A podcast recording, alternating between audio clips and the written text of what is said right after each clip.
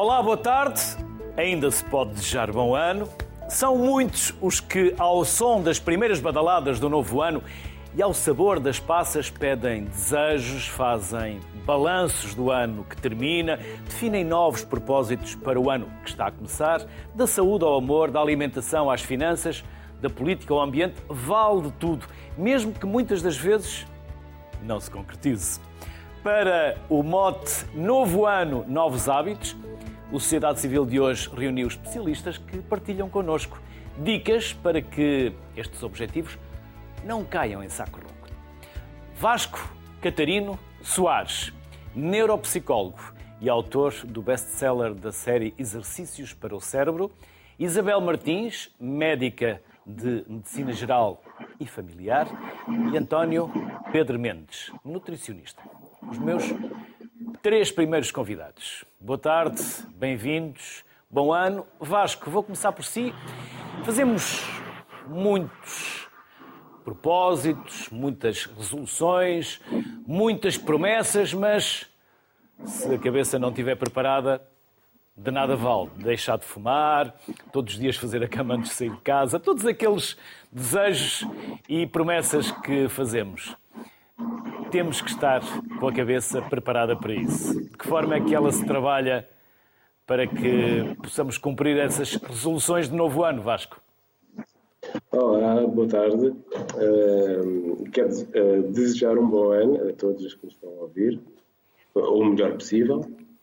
E, e sim, de facto, uh, é uma altura em que as pessoas estabelecem novos objetivos, novas metas de vida, mas de facto uh, o que é importante nestas uh, questões para que elas de facto possam vir a concretizar, é? porque sabemos que grande parte dos planos que fazemos acabam por não se concretizar, mas é assim que as coisas são. Eu também quero dizer isto, que na verdade nós para conseguirmos fazer três ou quatro planos que estabelecemos se calhar temos que pensar num, num número muito superior, não é? Há muitos dos planos que nós não vamos conseguir concretizar. É? Uh, mas o importante mesmo para que consigamos chegar a, aos nossos objetivos é que estes planos, primeiro, uh, tenham que ser uma convicção, tenham que ser criados mentalmente por nós e que nós tenhamos a convicção de os querer fazer.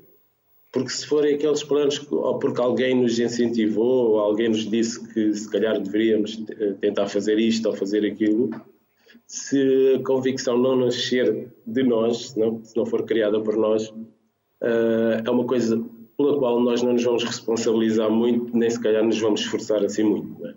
Portanto, eu diria que o mais importante de tudo, para começarmos, é? e para começarmos a conversa, o mais importante é que o plano seja uh, definido por cada um, que nasça de, de, de, cada pessoa, ou que caso seja um conselho de alguém, que nós compremos, entre aspas, esse plano. Né? Aqui o compremos é que nós criemos em nós a convicção de que queremos mesmo fazer aquilo. Porque se for só um conselho, se for só uma coisa que alguém nos disse, uh, acaba por cair em saco. Isabel, eu sou um dos 1,3 milhões de portugueses que não têm médico de família. E para que este número não suba, já que estamos no novo ano, o que é que nós devemos fazer, Isabel? Uh, o que nós devemos fazer, uh, bom, primeiro que tudo, bom ano a todos, com o cumprimento de muitos sonhos e muitos desejos, que não tenham muitos, muitos sonhos, uh, arranjem alguns que possam cumprir ou que presintam que vão conseguir cumprir porque às vezes a pessoa perde-se no meio de tanto, de tanto sonho. Primeiro que tudo, nós devemos consciencializar-nos daquilo que queremos mudar. E porque queremos mudar, efetivamente sabemos que queremos mudar. Depois temos que arranjar uma motivação para a mudança. Ou mudança de hábitos, ou mudança de qualquer outra coisa que nós achamos que está mal ou que queremos recomeçar na nossa vida e, portanto, nós temos que arranjar um gatilho uma data, focarmos numa data para a qual efetivamente queremos começar essa mudança. Geralmente as pessoas, como o fim de ano, uh, ocorre uh, numa altura do ano certa, muita gente arranja o fim de ano como data. Há outras pessoas que arranjam os anos do filho, os seus próprios anos, os anos da mãe, sejam lá os anos de quem for, como gatilho para iniciar a nova atividade, portanto, iniciar uma mudança. Para haver essa mudança, para além da consciencialização e da motivação que cada um de nós tem, por exemplo, se eu tiver 100 quilos, com certeza que eu me sinto mal, não só do ponto de vista estético, como do ponto de vista físico, canso-me a subir umas escadas e quero mudar. Se eu me consciencializar e me motivar que efetivamente tenho que mudar, eu vou ter que ter o poder decisório para efetuar essa mudança. Há mudanças que nós efetuamos e que per si sozinhos não conseguimos fazer e continuá-las, como por exemplo dependências de substâncias, dependências que e tenham símbolos de abstinência, como do álcool, como do tabaco, como das drogas. Se quisermos efetivamente acabar com uma dessas dependências, vamos ter síndromes de abstinência. Aí temos que pedir auxílio não só da família, como auxílio médico. E temos que ter, sempre, nunca nos devemos meter num, numa coisa destas sozinha. Quer deixar de fumar ou, ou quer emagrecer 40 quilos, ou temos que ter um peer suporte. Temos que ter suporte da nossa família, dos nossos amigos, aos quais nós contemos aquilo que efetivamente queremos fazer e que nos destinamos a fazer, a mudança que queremos tomar num determinado caminho. Não devemos ter muitas mudanças tudo junto ao mesmo tempo, não devemos deixar de fumar, deixar de beber, emagrecer tudo ao mesmo tempo, senão não fazemos nada. E nos focar em, em, em cada uma das coisas de cada vez e depois arranjar o apoio da família. Esse apoio da família. Por exemplo, eu chego ao, ao, Natal e digo à família: eu quero emagrecer 20 quilos, eu vou emagrecer 20 quilos, vou começar a dieta depois do fim de ano. A família sabe, e a Forbe Família vai-me dar não só o seu apoio, como vai fazer o controle. A própria família me vai controlar e vai me ajudar a controlar. Se eu tiver assim uma descargazinha e à noite me levantar e for comer muito, comer muito, eu vou começar com o remorso. Então, nessa altura, eu sinto remorso por aquilo que fiz e sei que me portei mal e não quero dizer nada à família. Mas a família próxima, quando vier a saber, ajuda-me a controlar e dá-me o seu apoio para que a minha decisão possa efetivamente ser cumprida. É muito difícil, porque isto implica cognitivamente eh, bastantes. É motivação, é o poder decisório, é a consciencialização, são muitas, são muitas alterações psicológicas que a pessoa uh, efetivamente vai ter que fazer. Mas com apoio e integrada numa família e num bom suporte de amigos, as coisas conseguem-se fazer. Se a pessoa tiver vontade. Sobretudo, a pessoa tem que estar motivada e ter vontade para, para a mudança. Penso eu. E pensa bem. António, eh, a Isabel já nos deu aqui uma, um conselho: que sonhos sejam poucos. Diria que também sonhos sejam aqueles que nós temos para comer, mas que também sejam poucos, com moderação. Exatamente, muito boa tarde a todos. Uh, obrigado pelo convite para estar cá e um bom ano. Uh, efetivamente, esta, esta altura de início do ano é uma altura de uma procura um bocadinho maior por aquilo que são, que são os serviços de um nutricionista, não é? Procura por uma consulta de nutrição, com objetivos variados, uh, sejam eles otimizar a saúde uh, através de uma mudança de hábitos alimentares, mas muitas vezes a perda de peso é uh, o principal objetivo e que depois, consequentemente, trará em muitos, em muitos casos uma melhoria de, de saúde. O que é preciso compreendermos é que, apesar desta altura do ano ser muito profícua uh, neste tipo de, de, mudanças e de estabelecimento de objetivos, por norma, se este tipo de procedimento não for devidamente acompanhado por um nutricionista e por toda uma equipa multidisciplinar, uh, se as pessoas recorrerem a métodos que prometem muito, prometem facilidade no, atingimento aqui de alguns objetivos, enfim, perdas de peso muito rápidas, muito agressivas, efetivamente estão condenadas ao fracasso a médio e longo prazo. E, portanto, a procura aqui por procedimentos e profissionais que possam ajudar a fazer algo com equilíbrio, com conhecimento, será meio caminho andado para o sucesso. E, portanto, era isto que eu queria aqui deixar como o mote para, para lançarmos a nossa conversa, é que se efetivamente a procura por uma mudança de hábitos alimentares é algo bom, é algo salutar, temos de perceber depois que manter estes hábitos eh, é algo difícil e que a própria evidência científica nos mostra que temos taxas de sucesso muito baixas por variadíssimos fatores que podemos discutir aqui e, portanto, é preciso eh, entender a dificuldade do próprio processo eh, em si e tentar arranjar estratégias que minimizem enfim, estas dificuldades. Vasco, o nosso cérebro necessita de truques ou de reforço para nos ajudar a cumprir estas resoluções, estes objetivos?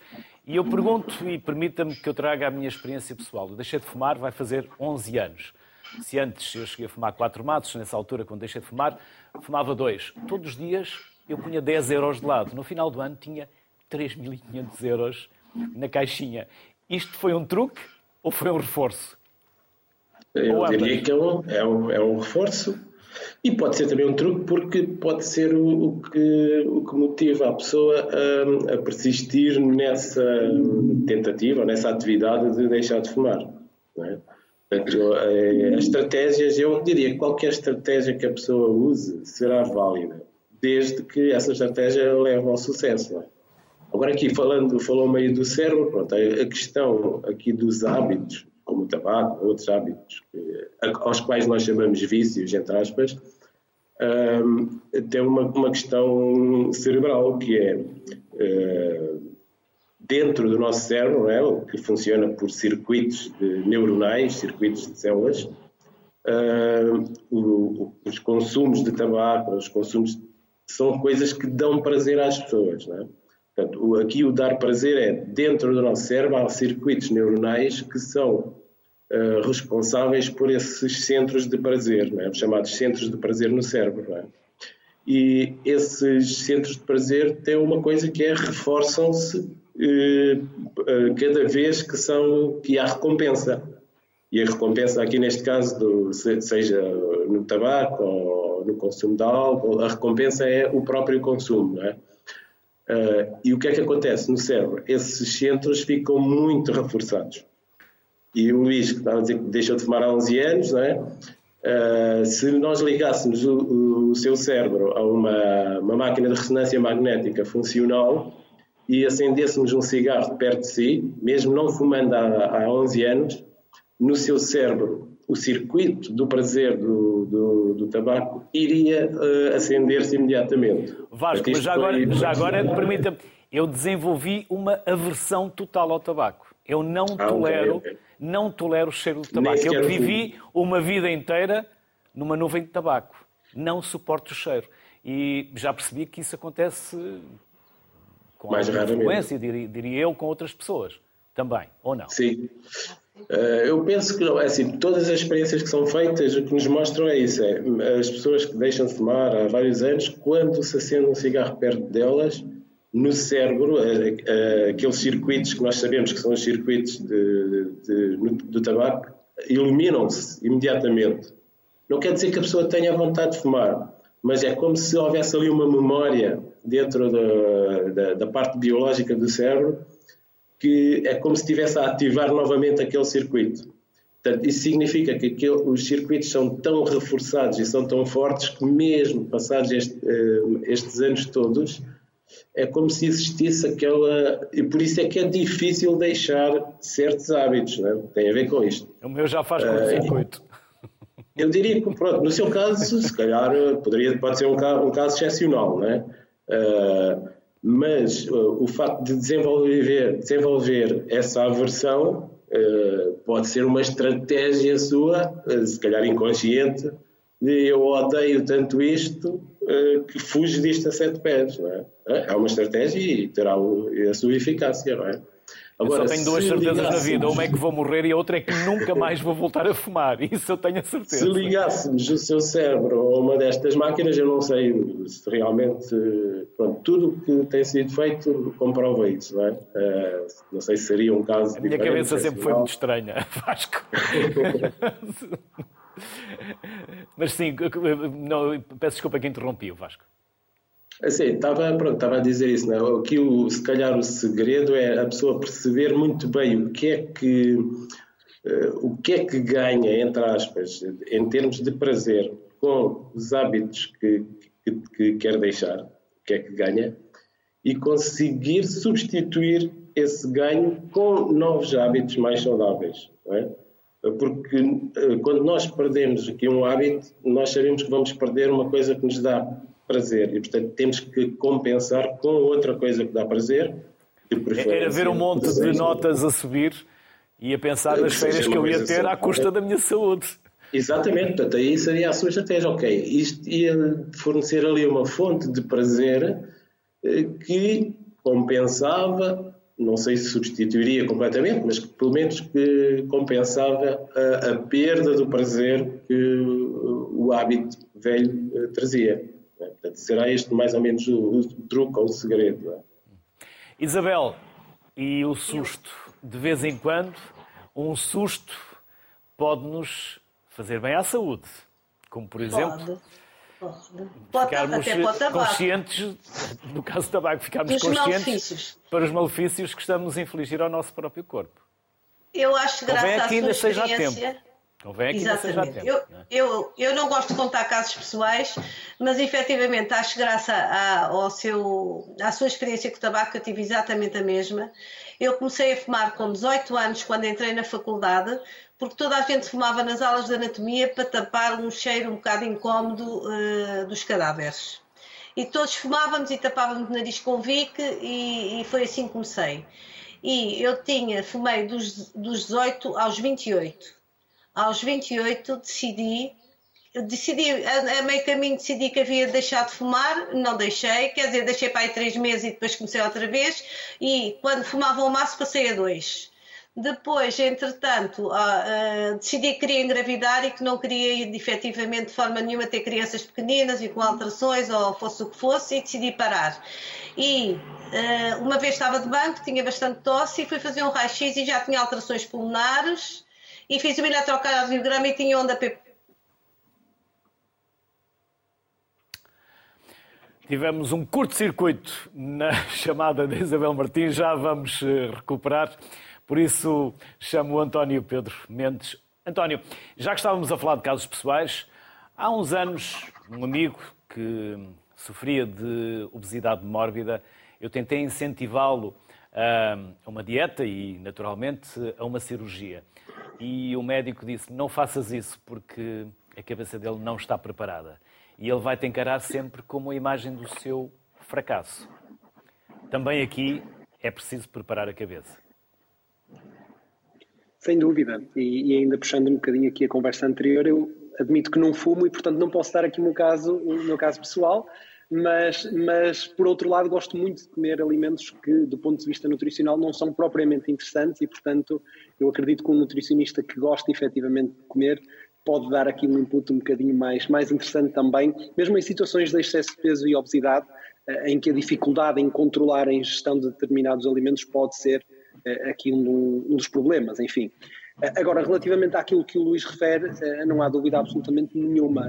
Eu respondo exatamente o mesmo quando em consulta alguém me diz: Olha, eu ando a tentar convencer o meu primo, ou o meu filho, ou o meu parceiro a, a vir cá à consulta, e a minha resposta será sempre: não tente, eh, porque não vai resultar. Portanto, vamos, vamos estar a perder tempo e disponibilidade mental de ambos os lados. Portanto, terá que ser uh, algo muito mais intrínseco, não é? Uma, uma vontade muito própria e muito grande de, de mudar hábitos porque efetivamente, se a mudança de hábitos for algo com uma dificuldade acrescida, teremos sempre aqui, eh, enfim, uma maior necessidade, uma motivação intrínseca para que depois esta mudança se possa tornar consistente ao longo do tempo, porque efetivamente estar a perder peso eh, durante dois ou três meses para depois voltar a ganhar pode não ser uma solução propriamente, propriamente interessante. Daí Portanto, o perigo das dietas, estou, estou não é? Daí o perigo daquelas dietas. Eh, aceleradas. Exatamente. Um, e, e, enfim, a, própria evidência científica mostra-nos aqui alguns fatores uh, que podem ajudar uh, ao sucesso de uma intervenção, não só a chegar ao objetivo, mas também a manter-se nesse objetivo uh, de perda de peso durante vários anos. E esses fatores de sucesso são, como já aqui foi referido hoje, o rodear-se de pessoas que possam facilitar este, este processo, portanto, um ambiente familiar, um, um círculo de amigos que possa favorecer aqui o processo, que compreendam e ajudem neste processo. Toda uma equipa multidisciplinar, e aqui eu chamava a atenção uh, de, de, três profissionais distintos: uh, o profissional da nutrição, o profissional do exercício físico e o profissional da psicologia, que eu acredito que possa ser aqui um, uma tríade muito interessante uh, no combate à obesidade, não, não desmerecendo aqui a parte médica também, que poderia ser juntar-se a nós caso algum tipo de patologia já estivesse aqui associado a, esta, a este excesso de peso ou obesidade, e efetivamente passará muito por aqui.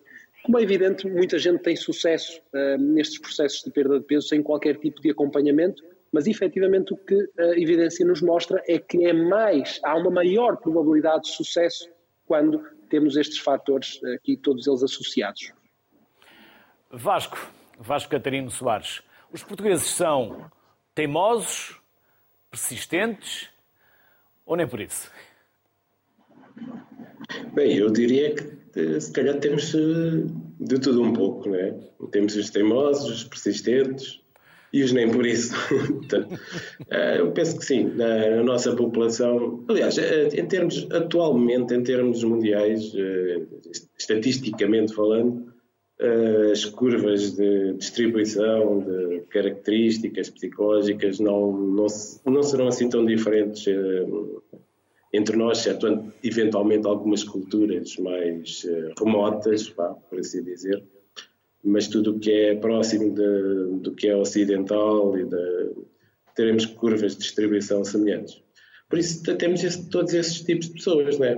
pessoas que persistem nas coisas, que conseguem deixar hábitos porque são persistentes, e temos outras pessoas que a sua teimosia, se calhar às vezes também os salva, salva quando uh, a teimosia recai no, em mudar de hábito, é? porque às vezes a teimosia uh, serve para mantermos uh, hábitos pouco saudáveis e, na teoria, em alguns casos é a teimosia que poderá salvar, entre aspas, as pessoas quando querem mudar de hábito, a teimosia de lutarem.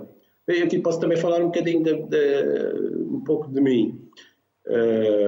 eu, há uns anos atrás, perdi cerca de uns 14 quilos e, e consegui manter, atualmente mantive esse. E foi um bocadinho por teimosia, não é? Foi um bocadinho eh, uma espécie de, de luta que eu fiz comigo próprio, teimosia que eu fiz comigo próprio, que era sempre que tinha vontade ou de comer ou qualquer coisa, eu teimava e dizia, não, agora não vais comer porque eu decidi e porque não queres, não é? Portanto, eu diria que esta pode ser uma das maneiras das pessoas deixarem alguns, alguns maus hábitos, e, e, outras pessoas é a persistência, se bem que aqui a persistência e a teimosia, a fronteira às vezes não é, não é assim muito fácil de definir, não é? Uh, mas tem um pouco a ver com, com isso. Não é? Com, eu quero e vou insistir nisto, e, e, e, às vezes é um bocado aquela luta de, de si para consigo próprio. É? Eu consigo vencer esta parte minha que. Uh, que me está aqui a arrastar para baixo, não é? E pode ser por teimosia também. Hum. Vasco, o nosso cérebro está preparado para nos proteger, porque na verdade uma das nossas prioridades é sobreviver. Mas, eh, é por exemplo, é a vida. Mas, por exemplo, quando deixamos de fumar, podemos eventualmente começar a comer mais. Um, e isso não necessariamente nos traz mais saúde. Há um Sim. conflito no cérebro entre esta necessidade de sobreviver e a necessidade de compensar? Sim, eu, eu aqui diria que sim, porque quando a pessoa deixa de fumar e se refugia na comida, o que ela está a fazer é exatamente aquilo que eu disse há pouco, né? está a substituir uma fonte de prazer com outra fonte de prazer, eh, só que o problema aqui é que esta outra fonte de prazer, no caso se for comer exageradamente, eh, não é um hábito saudável. Não é? Por isso eu referi há pouco que quando nós queremos substituir um, um hábito velho por outro, devemos arranjar uma forma que nos dê prazer, mas que seja uma coisa saudável, não é? Portanto, a, a, questão aqui não é só substituir um prazer por outro que é igualmente ou tão mau ou até pior, não é? Uh, por isso, sim, nós fazemos isso. O cérebro uh, precisa de, do prazer, nós precisamos do prazer, é uma coisa também muito, muito importante na, nas nossas vidas. Uh, só que já que vamos substituir um prazer por outro, que sejamos racionais né? e que escolhamos uh, um, e possamos escolher um prazer uh, saudável, um prazer que, um, associado a um hábito saudável. Né? Isabel, estávamos nós tão atentos e tão interessados em ouvir a sua experiência, pode contá-la novamente? Para que quem não ouviu desde o início agora a possa, a possa ouvir. Ok. Conto toda desde o início, é isso? Pronto. Uh, uh, eu, em relação ao tabaco, como disse, não gosto de falar de casos pessoais, mas em relação ao tabaco, uh, foi um exemplo patognomónico de como eu deixei de fumar. Eu fumava uh, desde 18 anos, comecei aos 18 anos, porque toda a gente com 18 anos fumava porque eu estava em medicina e porque nós trabalhávamos o cadáver e porque o cheiro era um bocado intolerável e então todos fumávamos para tapar o cheiro, além de tapávamos o nariz com Vic. E eu comecei a fumar. E de fumar só nas aulas, comecei a fumar cá fora e comecei a fumar durante 10 anos fumei. Fumei dos 18 aos 28 parei por meio, três meses, mas passei um maço para dois e quando tinha 28 decidi que tinha que parar, queria engravidar, queria ter filhos e foi assim de um dia para o outro estava de banco, estava com uma dor torácica e fiz um raio-x e o eletrocardiograma já tinha alterações pulmonares e o eletrocardiograma também tinha alterações e o chefe de equipa disse: Estás a meio caminho, tens os pulmões de um velho de 70 anos, estás a meio caminho de, de, de pronto, de, de acabares contigo, mas a opção é tua. E eu disse: Vai assistir a fumar o meu último cigarro. E eu peguei no cigarrinho, fumei, deitei o maço fora e até hoje tenho, 60 e, tenho 66 anos e não fumo e nunca mais fumei. E, e a coisa que eu achei engraçada é que o cheiro do tabaco é repugnante para mim também. Eu não gosto do cheiro do tabaco, não gosto de estar em ambientes com tabaco. Exato.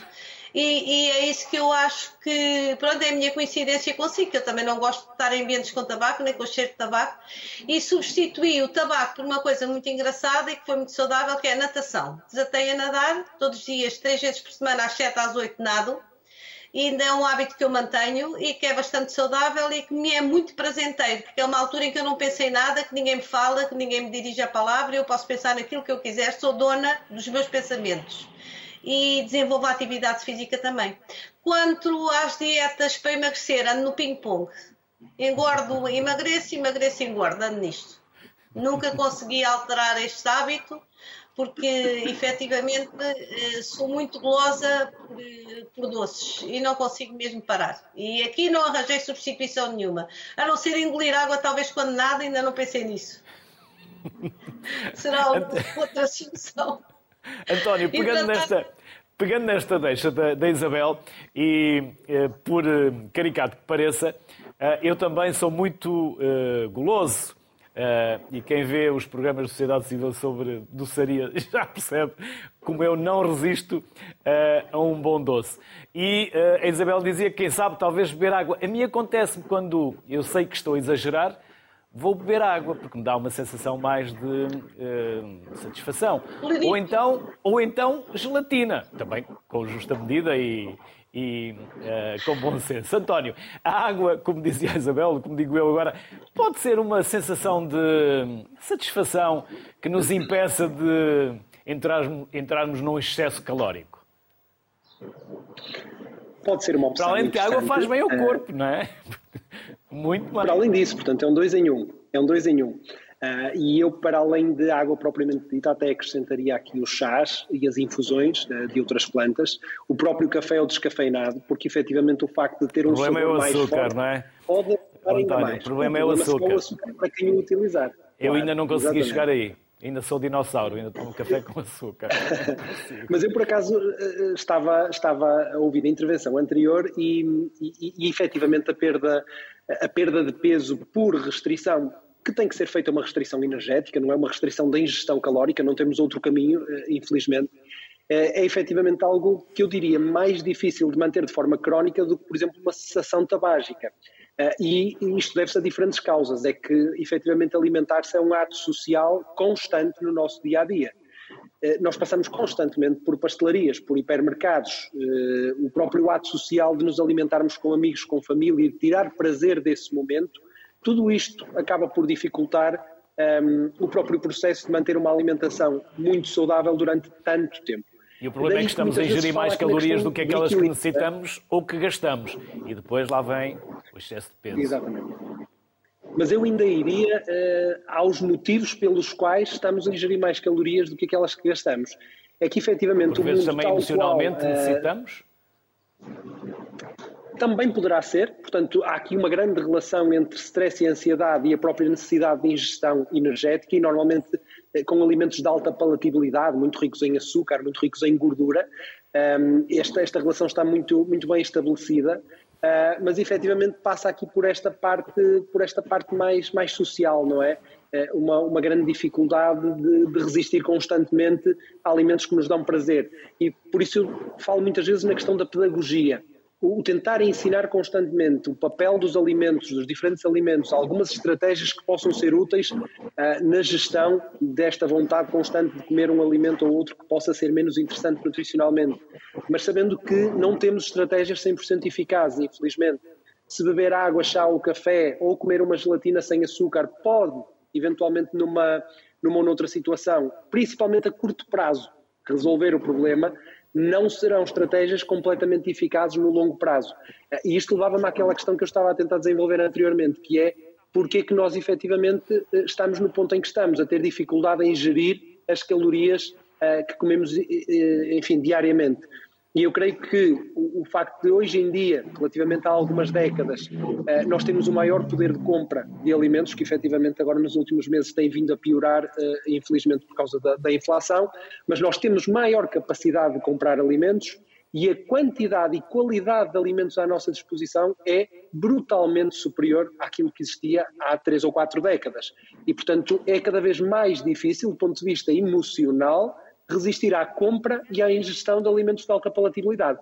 Portanto, eventualmente, se queremos combater a obesidade a sério, para além da parte da educação alimentar, nós vamos precisar de algumas estratégias comunitárias, algumas estratégias de saúde pública que limitem de alguma forma, uh, enfim, este tipo de estímulos muitíssimo difíceis de resistir só pela parte uh, pedagógica, não é? Porque efetivamente nós vemos nutricionistas que têm a escola toda, têm a teoria toda, mas que se encontram, mas que encontram grandes dificuldades em gerir a sua alimentação diária. E, portanto, eu creio que teremos que pensar um bocadinho mais a fundo toda esta questão até da, da própria obesidade e da, daquilo que é uma alimentação adequada. António Pedro Mendes, Isabel Martins, Vasco Catarino Soares, um enorme obrigado pela vossa participação e pela simpatia que tiveram em aceitar o nosso convite. Um bom ano, bem aja. Bom ano, bom ano a todos. Bom ano. Bom ano. Política, ambiente, finanças, temas que a todos dizem respeito e que de todos dependemos. É nessas áreas que trabalham os meus próximos convidados. Teresa Dias Coelho é cofundadora do projeto Próxima Geração. Joana Jesus, criadora de conteúdos digitais e fundadora da Peanuts Lifestyle. E Tiago Matos, que é engenheiro do ambiente e ambientalista. Aos três, Obrigado por se juntarem a nós. Teresa, vou começar por si, até porque nesta altura do ano, quando formulamos estes desejos, estes objetivos, normalmente eles estão virados para nós. Deixar de fumar, deixar de comer menos, uh, ou deixar de comer tanto, perdão. Uh, mas raramente, ou não tenho memória de ouvir alguém dizer vou ser mais solidário, vou participar mais em projetos da minha junta de freguesia, ou seja, na verdade, contribuir para o capital social. Estou errado? Uh, sim e não. Eu acho que nós vivemos todos muito preocupados com o futuro e, e comentamos muito com os nossos amigos. E, e, a nossa proposta é muito que essa inquietação se torne em, em pensamento crítico, em, em, alguma proposta para, para soluções. E, e, aí entra muito esta, este pensar nos outros também, este estar mais dedicado a projetos da sociedade civil e dedicar-se um bocadinho mais aos outros, servir os outros. E sente que isso está nos mais novos ou nos mais velhos? Quem é que tem mais vontade todos? de ser solidário e de participar na vida cívica da comunidade e gerar mais capital social? Eu diria que se fizéssemos um inquérito, todos nós queremos participar, do mais velho ao mais Uma novo. Uma coisa é querer, outra coisa é fazer. Exatamente. Hum, nós focamos muito nos jovens, eh, na próxima geração, um bocadinho pela ideia de que é uma geração muito desconectada e, e, e que, apesar de ter uma escolaridade altíssima, não vota, não, não participa, não, não percebe nada de política, não tem interesse e nós.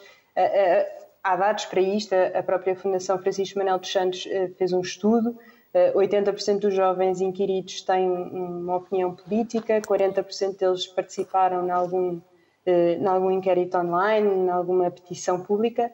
Um, a questão aqui é, é, é, tornar estes exemplos um bocadinho mais, mais palpáveis e ter aqui propostas um bocadinho, um bocadinho mais uh, viradas uh, não para, para a ideologia e, e, e, tirar um bocadinho esta ideia de que participação política tem que ser só através de partidos ou, ou, ou só um, uh, a votar. E, por exemplo, falou aqui das juntas de freguesia, uma, uma, da, uma das resoluções poderia ser até irmos até à nossa própria junta de freguesia e, e, e, falar com as pessoas e perceber um bocadinho. Há imensos projetos que as juntas de freguesia têm para, para a comunidade local e, e aposto que a maior parte das pessoas uh, acaba por não ter esse contacto em cidades grandes, por exemplo, mas mesmo em cidades grandes podemos ter essa proximidade com, com, com o poder público. Joana, poupar Olá. pode ser um desejo, uma resolução, um objetivo? E de que forma? Olha, pode ser hum, uma, um desejo, uh, mas tem que sempre começar em, em nós, em, hum, na nossa força de vontade, na, na criação de objetivos. Uh, eu costumo dizer que sem os objetivos não conseguimos ter as tais regras e, e, e não conseguimos ter aquele, aquela linha condutora. Então, uh, o meu projeto, através da poupança criativa, que é um novo conceito que, que eu criei, uh, que, é, que é mostrar que a poupança pode ser para todos, através das pequenas coisas do nosso dia a dia nós todos conseguimos poupar através da reutilização, a reciclagem e da criatividade que, que foi, foi muito isso que, que, que, eu, que eu tento, é muito isso que eu tento mostrar um, a simplicidade da poupança e que a mesma pode ser divertida. Então, este ano, a minha sugestão é que sejamos todos um bocadinho mais poupados, mas mais criativos e mais sustentáveis, porque a criatividade e a sustentabilidade ajuda nesta realização e na, no facto de queremos atingir a poupança. Um exemplo de criatividade, Joana. Ah, tenho um exemplo. Quando eu falo de poupança criativa, posso dar um exemplo. Por exemplo, uma coisa muito simples. Uh, nós precisamos de um copo para meter as escovas de dentes na casa de banho. E o primeira, a primeira intenção que nós temos é ir comprar, não é? Uma pessoa normal pensa tem que ir comprar um copo para colocar as escovas de dentes.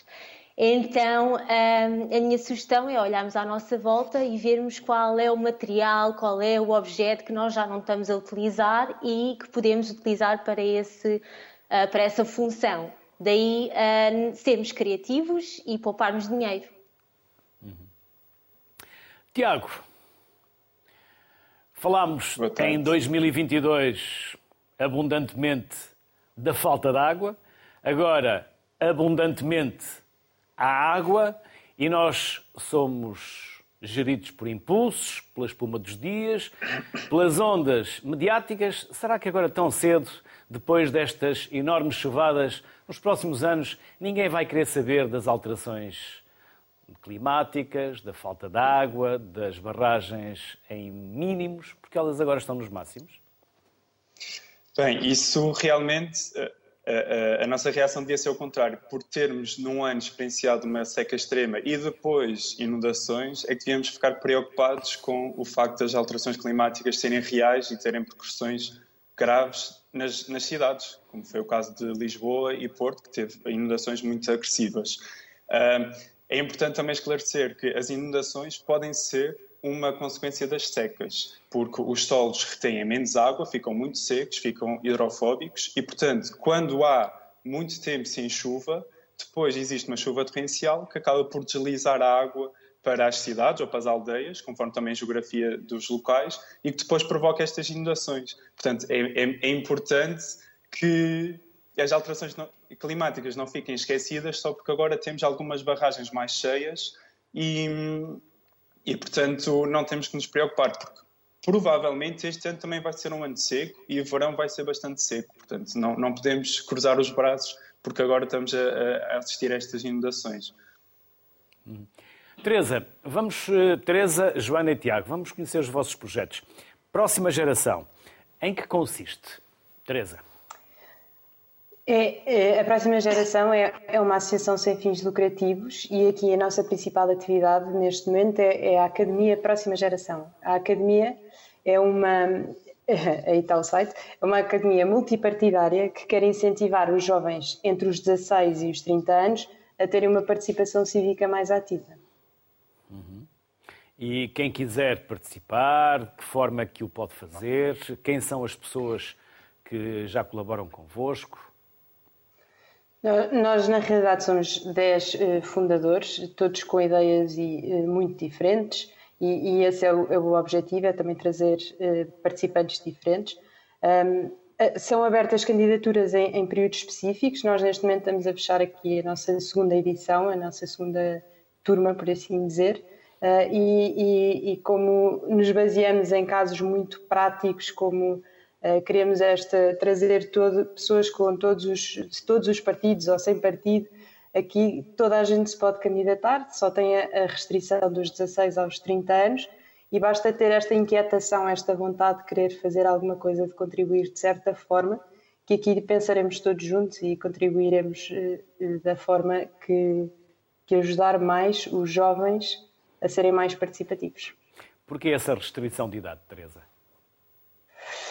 Um, na realidade, porque, uh, uh, porque são, é sobretudo nos jovens onde está esta ideia de que não são participativos, que não têm interesse e, e acreditamos que são o futuro, daí o nome Próxima Geração, são eles que vão, que vão liderar na altura que os meus filhos forem adultos e por isso faz-me todo o sentido para nós apostarmos nessas pessoas que às vezes são um pouquinho mais esquecidas e acabam por não, não estar eh, tão envolvidos. Joana, Peanuts Lifestyle. Podem acompanhar-me no Instagram, é uma página. Um, também vou dando workshops e palestras uh, pelo país. Uh, na página podem acompanhar as datas. Um, é um projeto, como já expliquei, de poupança, que une a poupança, a criatividade e a sustentabilidade. Vou partilhando sempre algumas dicas e mostrando aqui uh, a minha visão e o meu estilo de vida. E estão todos convidados a irem visitar uh, no, na página no Instagram, peanuts.pt. Quem é a comunidade que anda nas suas redes sociais, Joana? São pessoas muito preocupadas com, com questões ambientais, um, com, com hábitos sustentáveis, um, pessoas que gostam muito de segunda mão, que procuram a desenvolver a criatividade, que procuram novas ideias. São pessoas simples, civilizadas e acho que com, com um olhar um, muito bom para, para a sociedade e, e, e do querer ajudar o próximo. E interages com elas, Joana? Muito, muito, sim. Sim. Tenho, tenho até, posso revelar que tenho até uma, uma iniciativa dentro deste projeto em que eu vou à casa do, dos meus seguidores. Eles podem se uh, inscrever e eu passo um fim de semana com, com eles. Vou agora para o quarto episódio, o quarto destino. Vou até ao Porto conhecer uma das seguidoras. Por isso, sim, nós temos uma relação muito próxima, eu e a minha comunidade. Só, vai, só assim pode ser. Vai ao Porto conhecer a sua seguidora e também Sim. já foi alguma vez ao Porto? Já fui ao Porto dar uma, uma palestra também. Mas há sempre Sim. mais coisas para descobrir no Porto. esteja bom tempo, esteja bom tempo, ou pelo menos Espero que sim. não chova tanto como Por acaso pensei nisso, a torcer, a torcer por isso.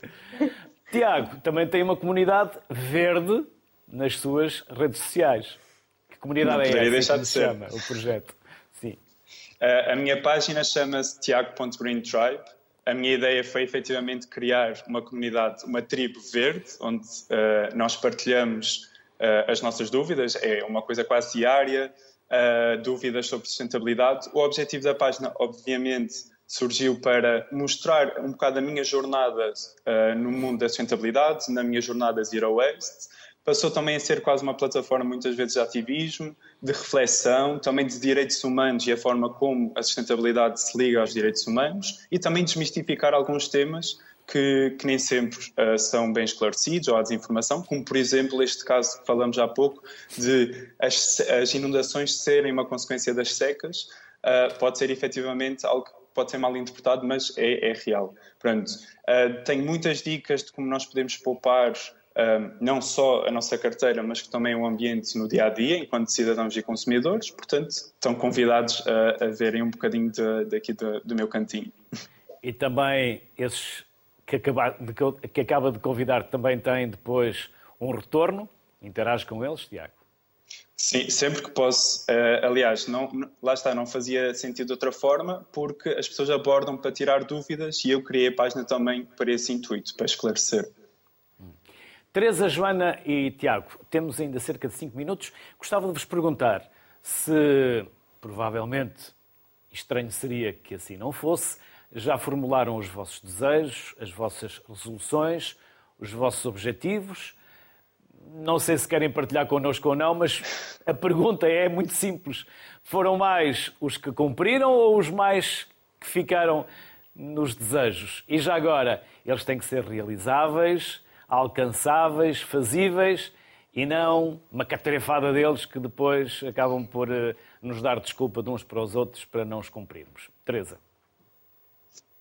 Sim, eh, eu acho que aqui o truque também é definir objetivos ou, ou desejos eh, fazíveis, que não sejam demasiado utópicos, porque depois geram um sentimento de frustração grande um, e aqui, por exemplo, uma, duas ideias, uma delas seria participar num, num orçamento participativo uh, da, da, da, Câmara Municipal, da zona onde eu moro, e, e outro, ler um livro de um autor uh, com, que pense totalmente diferente, com uma ideologia totalmente diferente, um bocadinho também para perceber se a pessoa, como é que a pessoa pensa.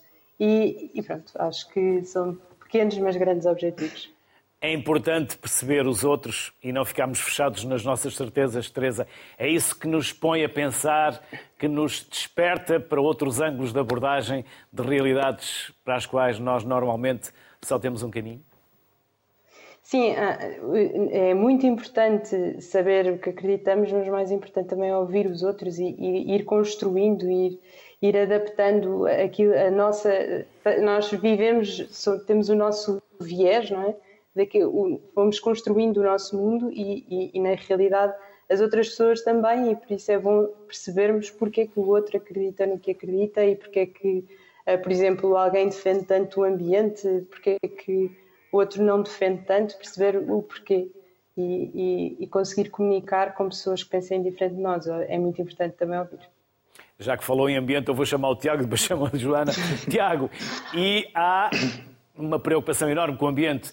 Por vezes, eh, quem defende o ambiente é quase considerado um fanático do ambiente. Não é assim. Na prática, nós estamos a promover um planeta sustentável e deixá-lo para vocês, que são mais novos, e para os vossos filhos e para os nossos Exatamente. Nem, nem acho e, e, acho também que é importante nós não passarmos essa ideia de fanatismo. Nós realmente estamos a alertar para uma realidade uh, que está muito presente. Uh, Perguntou-me, e eu acho que vou partilhar também uma das minhas grandes resoluções a nível da sustentabilidade. No ano, no ano passado consegui pôr o prédio todo a reciclar e ensinar o prédio todo a reciclar, que foi particularmente desafiante. E é um prédio este grande ano, ou é um prédio pequeno, Tiago? Quantos condóminos? Oito, oito fogos. E mesmo assim foi, foi, foi desafiante. Este oito ano o meu objetivo... Vezes é... quatro, três, quatro por, por, por, por apartamento, já não é mau. Já não é mau. Este ano o meu objetivo, que é ainda maior, é fazer compostagem no prédio. Eu, como tenho capacidade para compostar no meu quintal, fazer a compostagem para o prédio todo e isso sim realmente vai ser um desafio muito maior. Mas há autarquias que até dar... promovem, há autarquias até que promovem Isso. com os compostores. Sim, sim, e é importante também as pessoas podem se informar, juntar as autarquias se quiserem fazer eh, reciclagem orgânica, que é a compostagem, ou se há recolha de orgânicos porta a porta, que também pode ser importante para também tirar o trabalho do consumidor. Um, do ponto de vista individual, acho que posso deixar aqui duas dicas que não diria que são muito complicadas, que é um, temos quase 365 dias de oportunidades para o fazer, agora já temos um bocado menos, que é efetivamente reduzirmos o nosso consumo da carne. Podemos começar pelas segundas-feiras sem carne, é uma coisa descomplicada, saudável. Há muitas páginas no Instagram que nós podemos nos inspirar para comer de forma saudável e nutritiva. Uh, Uma e também de Sexta-feira Santa. Exatamente. mas sem contar com o peixe. Pronto. No início, se calhar, um peixinho, mas depois vamos uh, diminuindo esse consumo de carne, porque efetivamente é uma ação uh, simples em que nós podemos diminuir muito o nosso impacto ambiental. E depois, reduzir o desperdício alimentar, que efetivamente é um dos maiores flagelos das alterações climáticas, porque o, o nosso, a nossa comida vai para aterro não se biodegrada porque não há condições para isso e acaba por criar, por exemplo, metano, que é um gás de efeito estufa muito mais uh, poderoso que o dióxido de carbono. Portanto, é realmente pôr comida ao lixo acaba por ter também um problema de alterações climáticas e, portanto, vamos reduzir esse desperdício e também poupar a nossa carteira, sobretudo agora em termos de inflação. Joana, podemos saber alguns objetivos ou são todos segredos? Não, podemos, eu vou partilhar. Por acaso tinha aqui, um, tinha pensado em, em, partilhar com vocês aqui uma, uma, uma regra que eu tenho sempre que o ano começa, uh, que é estabelecer pelo menos três objetivos e vocês já falaram que eles devem ser fazíveis, devem ser objetivos que um, a curto prazo, neste caso no prazo do ano, nós com alguma gestão de tempo, dinheiro e força de vontade conseguimos os concretizar. Um, eu, um dos meus objetivos, e começou o ano passado, mas está estipulado para este ano, é lançar um livro, ok? Um livro de poupança criativa, um grande objetivo. Entretanto, as pessoas vão se assustar um bocado, mas também tenho uma tese para acabar, por isso seria este ano também. Uh, e depois aqui sempre as minhas viagens que têm que estar presentes são, são, são o meu maior motor de, de inspiração e, e, motivação. Então eu normalmente gosto sempre de viajar, uns, uh, umas três viagens por ano é sempre receita, uma receita santa. Uh, então, três países, conhecer três países que ainda não tenha viajado um, seria outro do, dos objetivos. Tenho uma sugestão para o título do seu livro: Uma moeda, um desejo. Uau! Foi uma ideia que veio assim, criativa. É o que tem atrás de si. É um pensamento que, que segue à letra. Joana, inspirador. Porque não, cada vez que pomos uma moeda no porquinho, um desejo. Foi um milheiro que eu fiz, está tá, tá com esse título, é verdade. Joana Jesus, Tiago Matos, Teresa Dias Coelho, foi um enorme gosto poder receber-vos aqui e ouvir-vos e partilhar com todas as vossas experiências. Bem-ajam, um bom ano. Obrigado. Igualmente, obrigada. Muito obrigada. Obrigado, bom ano. Quanto a si, não perca o entusiasmo e faça das resoluções do novo ano uma nova realidade em 2023. Bom ano com muita saúde para todos.